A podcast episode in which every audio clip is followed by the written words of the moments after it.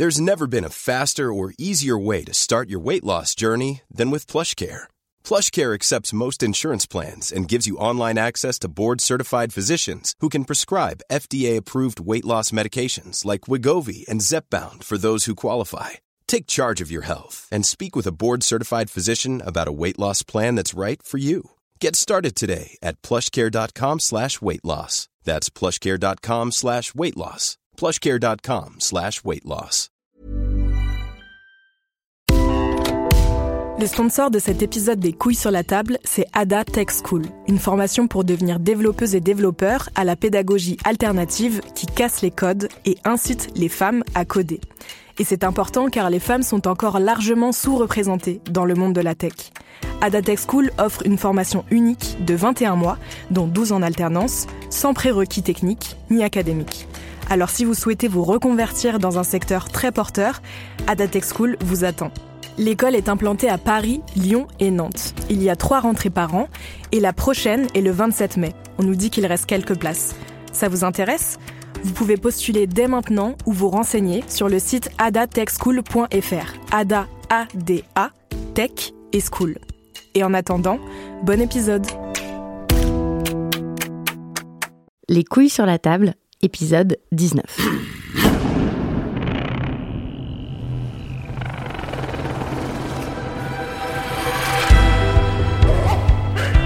Dans cet épisode, je vous propose un concept un peu différent.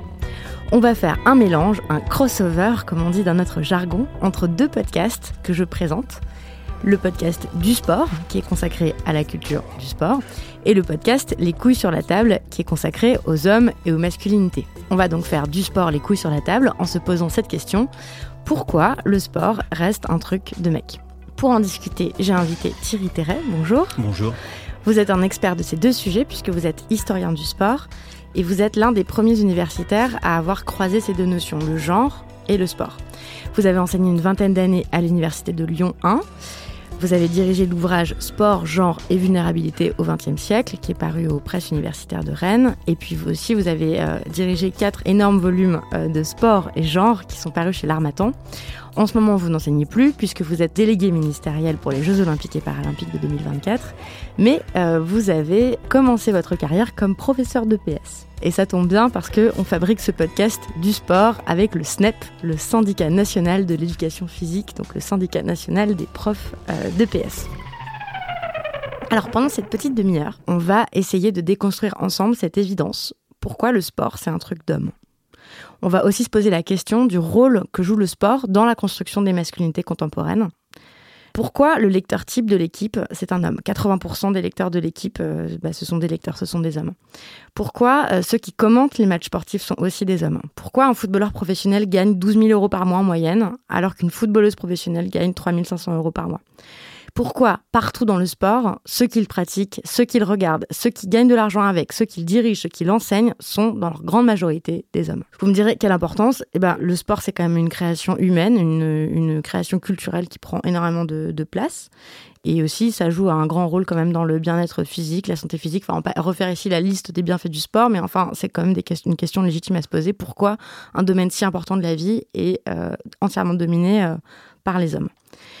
Aujourd'hui, euh, pour faire un, petit tableau euh, de la situation, on sait qu'il y a euh, certaines activités sportives qui sont mixtes, comme la natation, la marche à pied, mais il y a des sports qui sont très majoritairement masculins. Par exemple, les sports de raquettes sont en majorité pratiqués par des hommes, et ça, je parle au niveau tant amateur que, que de haut niveau, ou les sports collectifs, par exemple. Quatre pratiquants de sports collectifs sur cinq sont des hommes. Donc le foot, le basket, le volley, le hand, tout ça, c'est des hommes. Comment est-ce qu'on peut expliquer ça?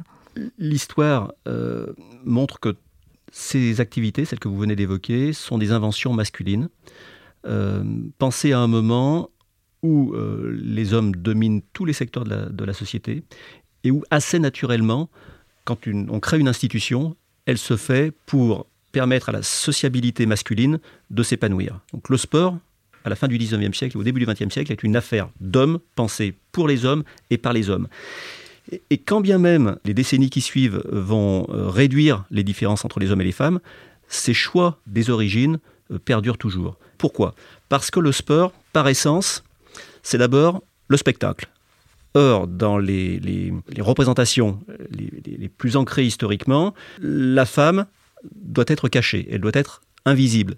L'homme est dans le monde de la visibilité, la femme dans celui de l'invisibilité. Et d'ailleurs, les premières activités physiques autorisées pour les femmes, ce sont des activités dans lesquelles elles ne sont pas vues. En aérostation, en alpinisme, donc elles sont très très ah. loin, ou euh, en milieu clos. Euh, donc, donc elles ne doivent pas être regardées. Elles ne doivent pas être présentées, mises en spectacle. Voilà. Ce qui explique aujourd'hui encore, d'ailleurs, qu'il y a davantage de femmes qui pratiquent des activités sportives d'intérieur et d'hommes qui pratiquent des activités sportives d'extérieur.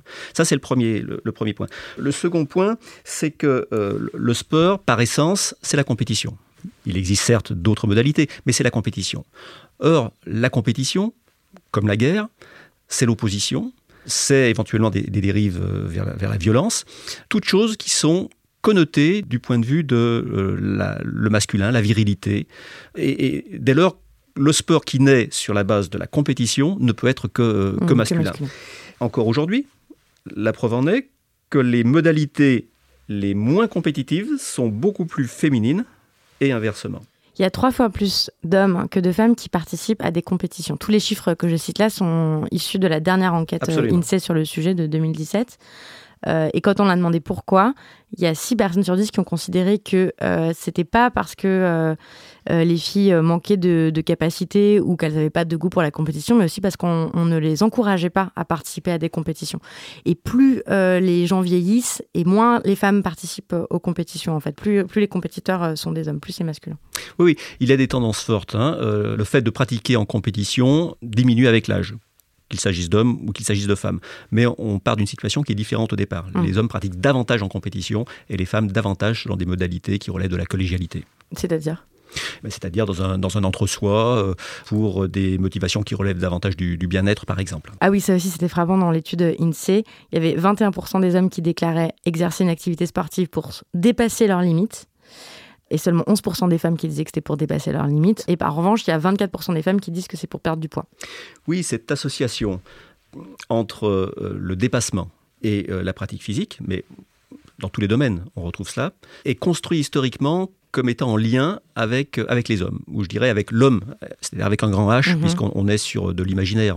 De l'idéal. Voilà. Mhm. Tout ce qu'on vient de dire jusqu'à présent renvoie à ce que connaît l'appel la, masculinité hégémonique, c'est-à-dire une, une position euh, dominante qui n'est pas la seule définition que l'on peut avoir de la, masculinité.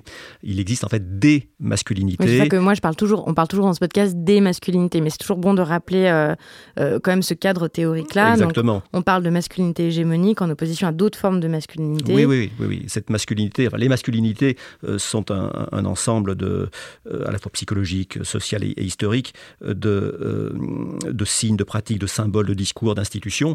Et la masculinité qui, à un moment donné, se présente comme dominante, c'est celle que connaît l'appel la masculinité hégémonique. C'est d'une certaine manière celle euh, qui, est, qui devient l'idéal vers lequel on, doit tendre. Et il faut quand même préciser euh, que euh, là, il y a une rediscussion de ce qu'est la masculinité hégémonique, enfin, savoir qu'elle n'a jamais été définie de façon rigide. La masculinité hégémonique, c'est telle, telle, telle, telle caractéristique, mais que ça change en fonction du contexte historique, du contexte sociologique, du pays, etc. Donc, c'est pas, c'est pas figé ce qu'est la masculinité hégémonique. La masculinité hégémonique n'est absolument pas figée, comme vous l'indiquez. Elle, elle, évolue dans l'espace et, dans le temps. Euh, ceci étant, un point aussi, on a souvent tendance dans les études à opposer la masculinité hégémonique avec euh, les féminités. Or, en tant qu'idéal de la masculinité, la masculinité hégémonique est aussi un concept par lequel tous les hommes doivent se positionner. Dit autrement, cette masculinité hégémonique amène aussi euh, l'ensemble des, des, hommes à euh, se positionner et à adopter euh, des comportements, des pratiques, des modes de pensée qui sont plus ou moins éloignés de cet idéal. Tout comme les femmes, il y a de ce point de vue aussi des victimes masculines de la masculinité hégémonique. Et donc, euh, on tourne là, dans cette première partie, autour de pourquoi le sport, ça reste un bastion masculin. Donc, vous citiez plusieurs raisons. Oui, alors des raisons historiques, culturelles et institutionnelles. Et puis, il y a toutes ces raisons plus, plus symboliques toutes ces associations qui font qu'on euh, décrypte une, une pratique euh, à l'aune de catégorisation. Et dans ces catégorisations, euh, notre, notre rapport à l'autre, notre rapport au monde est organisé en, de façon binaire, le masculin, le, féminin. Et de ce point de vue, Lorsque on, observe une pratique ou un comportement et qu'on décèle, par exemple, des indices de violence, on l'associe, dans nos sociétés en tout cas, à quelque chose de masculin. Or, la pratique sportive, elle se définit par, je dirais, par son essence, euh, par le dépassement qui peut aller jusqu'à la violence. Je pense aux blessures, je pense euh, d'une façon indirecte euh, au, dopage, ou les violences envers l'autre, et on pense à ici toutes, toutes les formes de, discrimination. De ce point de vue, le sport, d'une façon un peu essentielle, renvoie au, au, masculin. Et puis, d'autres travaux qui ont travaillé sur les, indicateurs de la masculinité euh, ont mis en évidence que dès lors qu'il y a maîtrise technique et technologique, qu'il y a euh, résistance à la douleur, euh, qu'il y a intelligence tactique, la lecture que l'on fait de ce que l'on observe, spontanément, est une association avec le masculin. Or, le sport renvoie à cela. Les études qu'on a pu mener sur les images ou la mise en image du sport, de même que les études qui ont été faites sur le, vocabulaire, euh, utilisé pour commenter le sport montre toutes ces associations entre certaines qualités et, euh, les sportifs. On ne trouve pas du tout cet univers sémantique lorsqu'on parle des sportives. Hmm. Et c'est à, force de rabâcher ces associations qu'elles s'ancrent euh, dans les psychologies et dès le plus jeune âge. Dès le plus jeune âge. À l'école maternelle, on, est d'ores et déjà dans un univers où euh, la violence physique est renvoyée du côté des, garçons, où euh, le centre de, la cour de récréation est, un tout espace. l'espace, quasiment tout l'espace de la cour de récréation est occupé par les garçons. voilà, les, filles ou les fillettes, en l'occurrence, sont envoyées aux, marges, au, au bord. À la périphérie, ouais. Tout comme dans l'enceinte sportive. Tout comme dans la société. Tout comme aussi, euh, en effet, dans, dans, la société. Bon, même si c'est en train de changer. À quel moment est-ce qu'on construit cette relation entre les deux, donc entre la masculinité et le sport, dans la vie des individus? Quand est-ce que ça commence? La construction de la masculinité euh, et de la féminité démarre euh, dès le, plus jeune âge dans la structure familiale dans la, prime socialisation, hein, dans euh, bien sûr l'espace scolaire. Donc quand on est bébé, en fait. Dès lors qu'il y a relation à un individu, puisqu'il est euh, marqué dans son, dans son genre, euh, et, dès lors qu'il y a les premières étapes de, de socialisation, alors se joue la construction identitaire de, la personne et son, son, mode, enfin la façon dont il lit le, le monde et, l'activité euh, physique des, euh, des, personnes. Très vite, vous le savez, euh, avant même l'adolescence, le rapport genré à l'autre se construit également. Hein. tout ça ne se joue pas simplement à, l'adolescence. Ah oui, on sait que ça joue dans l'enfance, oui, clairement. Absolument. Or, le sport est un espace et une institution binaire. C'est une des, une des activités qui demeure dans le monde totalement organisée en catégories sexuées. Euh, il y a des courses pour les hommes, il y a des courses pour les femmes. Il y a certes certaines épreuves mixtes, mais elles sont en, minorité. Et tout l'espace scolaire, tout l'espace sportif, pardon, est, organisé ainsi. Personne n'a jamais imaginé, par exemple, construire des vestiaires mixtes. Pourquoi? Parce que on est sur la conviction que l'hétérosexualité est la norme. Et donc, ça, et ça commence, vous le disiez aussi, très jeune, euh, à l'école, euh, dans la cour de récréation, où, par exemple, bah, les, garçons occupent euh, l'essentiel de la cour de récréation en jouant au foot. Je pense à cette super étude qui est disponible, je lui mettrai les références sur le site, qui s'appelle Dans la cour de l'école, pratiques sportives et modèles de masculinité, où deux anthropologues ont observé les attitudes des petits garçons face au football, où elles observent que même au sein du groupe de garçons se construisent déjà différents rapports à la masculinité en fonction de leur relation au sport.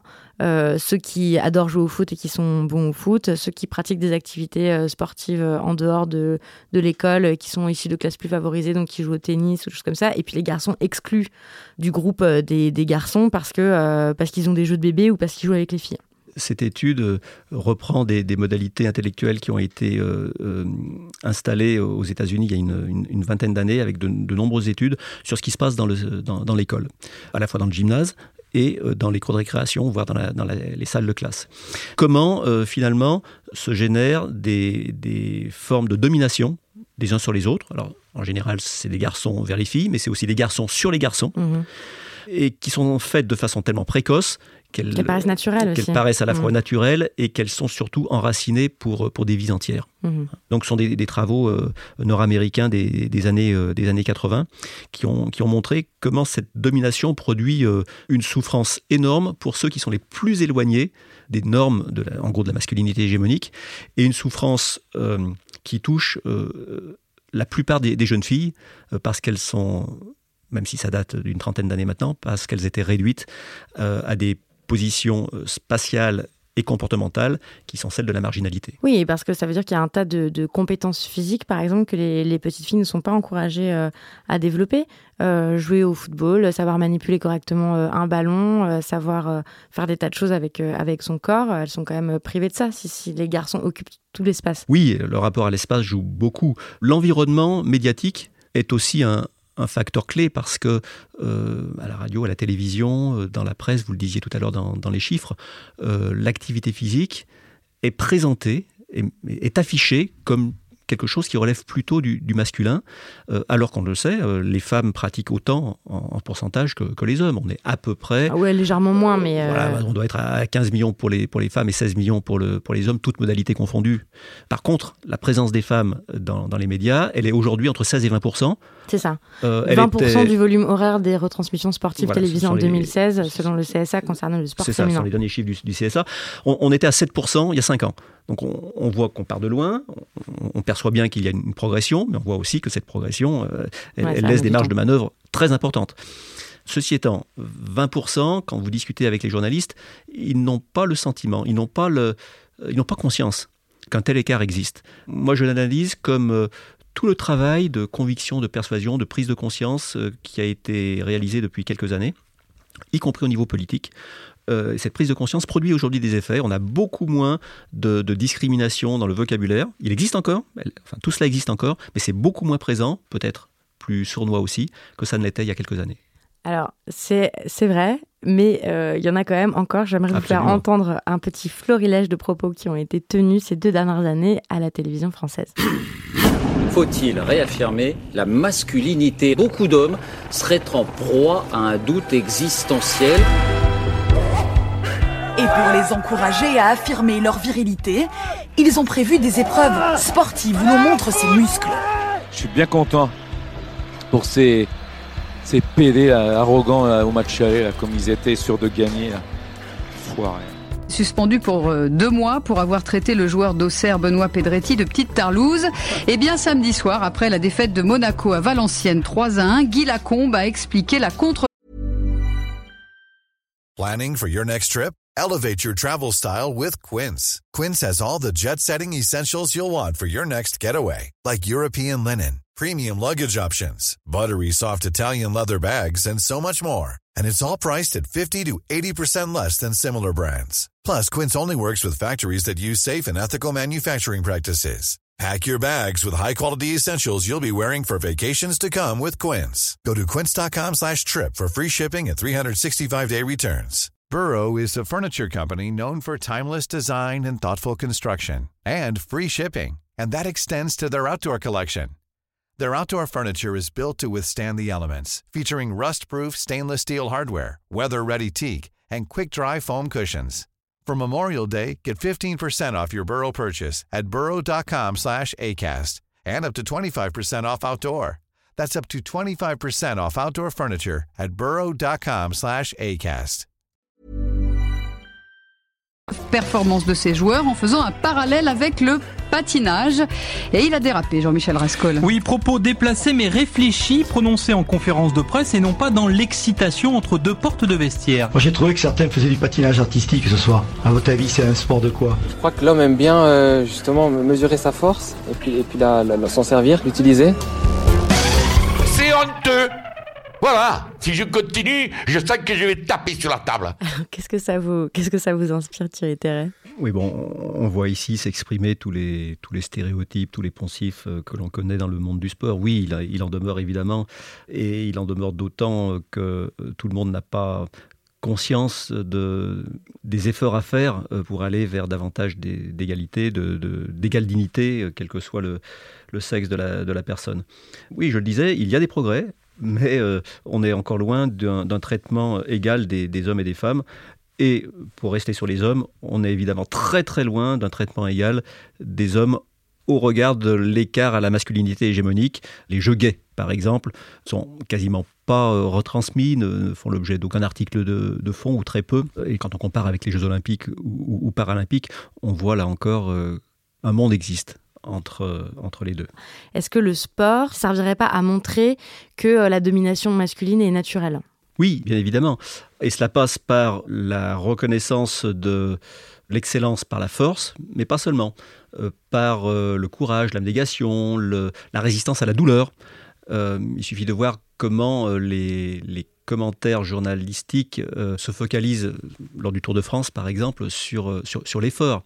On n'a pas un tel discours lorsque des, des, sportives. Tout cela installe une, conviction, celle que le sport, dans ses formes d'excellence, c'est fait pour les hommes. Parce que tout ce dont on a besoin pour réussir dans le sport, c'est tout ce qui permet à un homme de s'affirmer en tant que tel. Oui, donc le courage, l'abnégation, le dépassement de soi, etc. L'hypersexualité aussi en, fait partie.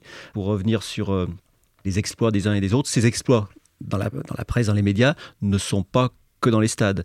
Quand on creuse un petit peu, euh, dès lors que les, journalistes euh, partent sur la vie privée euh, des, sportifs et des sportives, eh bien les sportifs sont très très souvent présentés comme ayant des, comportements hypersexués, multipliant les, les, conquêtes.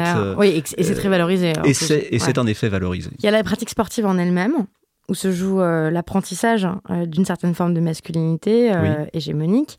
Et puis il y a aussi toutes les pratiques autour de la pratique sportive. Donc comment on se comporte dans les vestiaires, au bar, après un match, etc. Quel rôle joue tout ce qu'il y a autour du sport dans la construction de la masculinité hégémonique? Alors, il y a en effet tout ce qui relève en gros de la performance, et puis tout ce que l'institution sécrète en termes de socialité.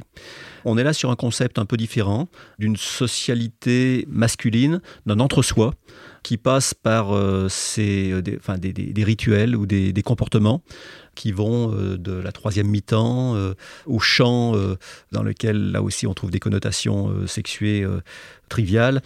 Donc cet ensemble de, comportements fait partie de l'univers sportif. Et, ce n'est pas quelque chose de contemporain, cela a, toujours existé. Dans la masculinité hégémonique, il y a cette dimension d'hypersexualité.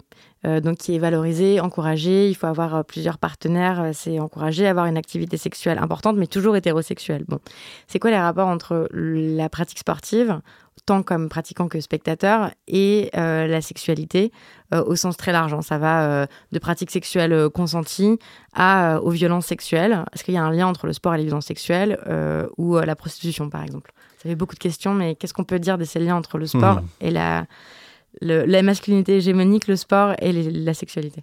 Oui, la relation entre euh, sport et sexualité euh, est, une, est une évidence. Elle touche euh, évidemment les, les pratiquants eux-mêmes. Dans l'après-match, on évoquait tout à l'heure les, troisièmes mi-temps. Il faut savoir par exemple qu'à l'occasion des Coupes du Monde ou, des Jeux Olympiques, les organisateurs distribuent des centaines de milliers de, préservatifs parce que c'est une évidence que à l'occasion des temps de, repos, il va y avoir des comportements qui ne relève pas simplement du, de la détente, ou en tout cas qui relève d'un certain type de détente. Et puis euh, cela évidemment concerne aussi les spectateurs. Et de la même manière, euh, lors des Coupes du Monde pour lesquelles euh, récemment des études ont, été réalisées, on sait que le, les violences sexuelles augmentent très significativement avant et après les, les matchs. Ah bon? Il y a eu des, oui, des, des études, par exemple en Allemagne, lors de la Coupe du Monde donc les violences sexuelles augmentent avant et après les matchs. Le rapport à la prostitution augmente euh, très très fortement à l'occasion des Coupes du Monde. Je voudrais qu'on parle des rapports entre donc, le, sport et la violence, et notamment euh, entre le sport et l'homophobie. Euh, il y a une étude Ipsos qui a été réalisée la semaine dernière qui montre qu'un quart des Français tient des propos homophobes devant un match de football, genre PD, tarlouse, tapette. Et la proportion monte à 6 Français sur 10 pour ceux qui jouent au football. Alors l'homophobie, une fois qu'on a dit que c'est un fléau, ça ne suffit pas évidemment. L'homophobie fait partie euh, d'un comportement type du, sportif. Pourquoi? Parce que dans la masculinité hégémonique, on attend d'un individu qu'il repousse ou qu'il domine tous ceux qui sont les plus éloignés de cet idéal. Les femmes et euh, les homosexuels, les gays, euh, constituent d'une certaine manière les, les miroirs. Des modèles repoussoirs. Des modèles repoussoirs de la masculinité hégémonique. D'où le tu joues comme une fille ou, ou t'es une tapette. Quand on dit, quand on, on, jette le discrédit sur quelqu'un, qu'il s'agisse d'un spectateur ou d'un joueur, en l'accusant de son, enfin, en jouant sur son orientation sexuelle, on se positionne, on se rapproche plus exactement de la masculinité hégémonique attendu. Et donc c'est un comportement, je, ne justifie pas, j'explique simplement mhm. qu'il correspond à une forme d'expression qui permet à quelqu'un de se rapprocher de cet idéal et donc de se construire en tant qu'homme dans sa version idéale. Oui, en excluant les autres, en disant je ne suis pas comme toi, toi qui es une femme, toi qui te comportes comme un PD, toi qui joues comme une tapette, euh, comme une fille, etc. Et c'est le même principe organisateur qui amène certains spectateurs à passer à un acte violent en direction des femmes. C'est ce comportement qui vise à repousser ceux qui sont les plus éloignés, parce que c'est une manière de se rapprocher de, de l'idéal de masculinité hégémonique. D'ailleurs, l'homosexualité, c'est quand même toujours un tabou euh, dans, le, dans les milieux sportifs, notamment dans le football il y a un seul joueur euh, professionnel euh, qui a euh, révélé publiquement son homosexualité pour l'instant. C'est Olivier Rouillet. Il est extrêmement difficile pour un sportif, encore aujourd'hui, de réaliser son coming out. Alors généralement, quand cela se fait, c'est après la carrière. La carrière. C'est mmh. une fois qu'on est sorti du, périmètre de l'univers sportif, parce qu'il y a des, raisons financières, évidemment, mais aussi psychologiques, qui font qu'il est quasiment impossible pour quelqu'un qui lance, qui se met en, vulnérabilité, en situation de vulnérabilité, de poursuivre sa, carrière dans les mêmes conditions. On reste quand même à un portrait assez sombre euh, de la culture sportive, qui est donc, euh, on a dit que c'était une culture euh, dominée par des, des, critères de la masculinité hégémonique, donc puissance, domination des autres, exclusion, brutalité, agressivité, violence, etc. Est-ce que c'est dans l'essence du sport ou est-ce que le sport pourrait être différent? Oui, la culture sportive repose historiquement sur la domination masculine et elle l'organise, elle maintient, elle renforce cette domination masculine. Maintenant, euh, encore une fois, la, masculinité hégémonique est un idéal. Et euh, il faut comparer cet idéal au réel. Et le réel, il est fait à la fois de formes de discrimination et de domination, et en même temps euh, de, pratiques euh, visant l'égale dignité, l'égalité, la reconnaissance, l'altruisme, l'inclusion, y compris au plus haut niveau, dans les mêmes Coupes du Monde et dans les mêmes Jeux Olympiques que ceux que, j'évoquais tout à l'heure. Alan Gutman, un auteur américain, a travaillé sur les, théories permettant de comprendre l'émergence et le développement du sport. Et pour lui, un des sept facteurs qui expliquent le sport moderne, c'est une tendance vers davantage d'égalité. C'est-à-dire, ici en termes d'hommes et, de, femmes, ou de femmes et d'hommes, mais aussi quelles que soient les, catégories entre guillemets dans lesquelles on, place les individus. Pour lui, on n'est pas encore à euh, l'égalité pour toutes et tous, mais toute l'histoire du mouvement sportif, c'est une tendance vers même s'il y a eu à certains moments, euh, contre les femmes ou contre les, athlètes de couleur, euh, des temps très forts de discrimination. Il n'empêche que, historiquement, on tend vers euh, davantage d'égalité. C'est pour ça que, même si mon propos peut être parfois critique, je reste fondamentalement optimiste, parce que sur le long terme, il faut apprécier les, progrès considérables qui ont été faits. Et parfois, sur le moyen terme, on évoquait les rapports du CSA, c'est absolument stupéfiant la manière dont aujourd'hui le vocabulaire, par exemple, utilisé pour décrire les sportives et les sportifs, a remarquablement changé, et cela sur une période de 4 ou 5 ans. Mais donc vous pensez qu'on peut transformer la culture sportive, qu'elle n'est pas obligée d'être cette culture euh, homophobe, excluante, euh, hyper masculine? Alors c'est très compliqué de modifier comme ça, de, de, but en blanc, la culture sportive, parce qu'elle repose sur euh, des institutions, des règles, il y a des forme de démocratie qui, lui sont propres. On est sur quelque chose qui n'est pas local ou national, mais euh, qui relève de l'international. Mais le sport s'est construit sur un modèle, un modèle binaire. On aurait pu euh, imaginer d'autres choses. Par exemple, euh, en athlétisme, où il y a des épreuves pour les hommes et des épreuves pour les femmes, on aurait pu systématiquement organiser les compétitions à mix ou sur la base de, performances de couple, en ajoutant les performances d'un homme et d'une femme. Par exemple, il y aurait différentes modalités. Mais historiquement, l'institution sportive s'est construite sur une autre modalité. Et remettre en question cela ne peut pas se faire à l'échelle nationale, il peut y avoir des initiatives. Il y a d'ailleurs d'autres modalités euh, de, sport euh, inclusif, partagé, euh, et c'est valable pour les, individus en situation de handicap, c'est valable aussi pour les, individus LGTB. Mais avant que les grandes institutions que sont les fédérations internationales et euh, le Comité international olympique changent de modalité, je ne pense pas qu'on puisse y arriver euh, euh, du jour au lendemain. C'est un processus très long et c'est sans doute davantage en jouant sur, sur l'éducation qu'on fera bouger les choses. Alors qu'est-ce que vous préconiserez par exemple? Qu'est-ce que vous préconisez? Qu'est-ce qu'il faudrait changer dans l'éducation, notamment dans l'éducation sportive? Il, y a différents leviers. quand on parle d'éducation, c'est à la fois l'éducation à l'école, et, puis, par, familial, parental. Le, PS a évidemment un, rôle extraordinaire à, faire. Et je pense que les professeurs de PS sont de mieux en mieux formés à, cela. Mais c'est aussi euh, euh, l'éducation de, de toutes et tous. Et de ce point de vue, les médias ont une responsabilité majeure. Et pour l'instant, il n'y a pas de formation continue des journalistes sportifs à ce genre de choses. Et dans les écoles de journalistes, ce sont des questions qui sont euh, à peine abordées, elles le sont, mais il y a aussi là une, très grande marge de travail à, réaliser. Est-ce que vous avez des préconisations, par exemple, pour les parents ou les familles, ou pour euh, développer une pratique sportive qui soit moins, euh, moins inégalitaire? c'est très, c'est très difficile. Moi, quand je, je, propose à mes filles de, euh, d'aller s'essayer au, rugby, j'ai ma femme qui n'est pas tout à fait d'accord. On voit bien que les stéréotypes, les, les convictions, les certitudes euh, fonctionnent, y compris dans des milieux bien informés. Mm. Donc c'est, quand même, euh, c'est, quand même difficile. Et inversement, j'ai déjà proposé à, à mes fils de s'essayer à, la danse et, c'est quelque chose qui spontanément les, les met en, en, difficulté.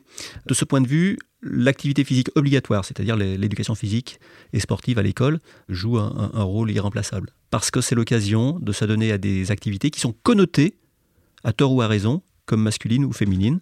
Et, de ce point de vue, cela permet euh, de, de s'affronter à des, ou de se confronter plutôt à des expériences qui sont très diverses et qui enrichissent euh, les, jeunes à un moment de construction identitaire. Qu'est-ce que ça a changé, vous, euh, dans la manière dont vous vous percevez, dont vous vous comprenez vous-même en tant qu'homme, de travailler autant sur euh, les masculinités? Ce détour un peu intellectuel par les études de genre m'ont permis de comprendre mieux, je crois, comment notre monde est, organisé et comment la mise en catégorie des, des, comportements et des individus pèse sur nos manières de penser, euh, surtout si elles sont spontanées. Manifestement, j'en suis encore à, un apprentissage puisque j'ai du mal à répondre à votre, à votre question et, j'ai du mal à, voir en quoi ça a changé mon, comportement. Ça a changé ma manière de comprendre le comportement de certains de certaines femmes et de certains hommes, notamment ceux qui sont euh, les plus à distance de la masculinité hégémonique et toutes les stratégies que les, les gays doivent adopter pour survivre dans un environnement hostile, qu'il soit sportif ou, autre, mais en, l'occurrence ici plutôt dans un, dans un espace euh, euh, hostile. Euh, des, voilà, des comportements qui paraissaient peut-être anodins deviennent signifiants désormais. Vous, pouvez donner un exemple précis ou... Quelqu'un dont on connaît l'homosexualité, qui utilise l'autodérision dans un vestiaire pour, pour s'en sortir, en fait, pour, pour survivre dans un, un, milieu qui, euh, où il est en, situation de vulnérabilité. Pour terminer, Thierry Terret, quelle est l'œuvre artistique que vous avez envie de recommander? Pour une fois, je vais être plus provocateur et je proposerai de regarder à nouveau tous les James Bond. Ok. Tous les James Bond parce que il faut savoir que les James Bond ont été écrits dans les années 50, hein, au début des années 60 c'est une époque, euh, aussi bien euh, aux États-Unis qu'en Europe, qui est un peu l'acné de, la masculinité hégémonique. C'est, euh, en tout cas, pour, la France, c'est quelque chose de, très très connu. Et le James Bond, enfin les James Bond successifs, ceux qui ont été mis en, lumière par le cinéma par la suite, ont parfaitement repris tous les codes de Ian Fleming. Et, cela se traduit par des scènes savoureuses quand on les décrypte du point de vue de la masculinité. Euh, ce comportement euh, de violence maîtrisée, de, de maîtrise technique, de d'hypersexualité, de domination sur les autres hommes et sur les femmes et sur euh, voilà tout, tout cela est succulent quand on analyse quand on l'analyse à l'aune du genre. Merci beaucoup. Merci à vous. Vous venez d'écouter le 19e épisode des couilles sur la table, ce qui était aussi le cinquième épisode de Du Sport, deux podcasts que j'anime et qui sont tous les deux produits par Binge Audio. Toutes les références, les sources, les statistiques évoquées pendant cette conversation sont à retrouver sur la page de l'émission sur le site de Binge Audio, www.binge.audio. Si cet épisode a résonné en vous, si ça vous a rappelé de bons ou de moins bons souvenirs sportifs, n'hésitez pas à me les raconter, ça m'intéresse toujours et j'adore vous lire. Vous pouvez m'écrire à lescouilles-sur-la-table.binge.audio ou sinon sur Facebook, sur Twitter et sur SoundCloud. Merci de nous avoir écoutés. À bientôt. Binge.